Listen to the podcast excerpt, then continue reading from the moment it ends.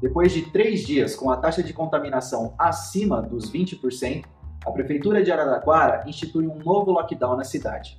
Meu nome é João de Larissa, economista do Sim Comércio Araraquara, e eu convido você para uma série sobre a economia local.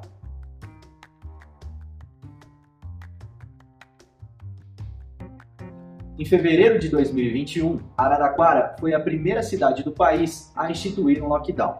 De acordo com a Secretaria da Saúde, isso foi fundamental para conter o avanço da pandemia. Depois de um período de estabilidade, os casos voltaram a subir e o retorno à restrição das atividades passou a ser definido por uma nova regra.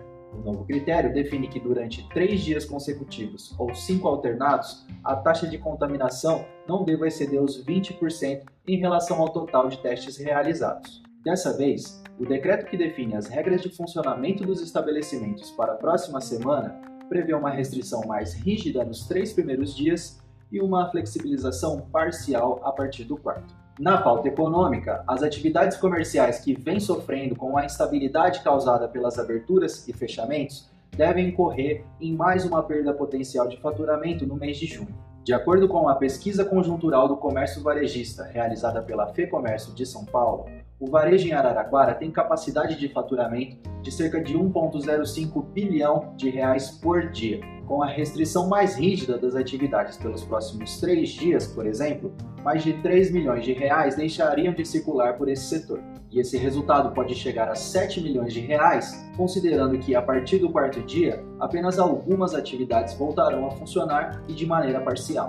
Existem dois fatores que se contrapõem e que podem influenciar esses resultados.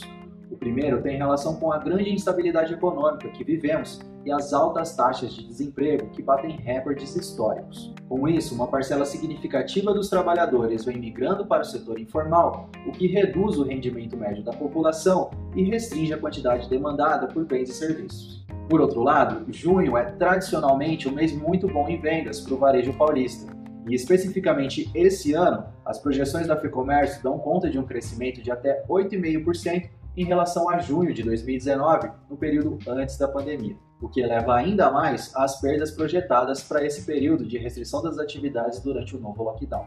Diante desse cenário, fica evidente como a determinação de um novo lockdown é extremamente complexa e pode gerar uma série de externalidades. E por isso é tão importante lembrar que é a cooperação e a ação conjunta que vão permitir que a gente atinja o nosso principal objetivo, que é chegar ao fim dessa pandemia o mais rápido possível. Então, é em solidariedade às famílias daqueles que já não estão mais entre nós que eu deixo aqui o meu pedido para que a população siga à risca as regras estabelecidas pelo novo decreto, para que assim o nível de circulação do vírus diminua e aqueles que precisarem do sistema de saúde sejam devidamente atendidos.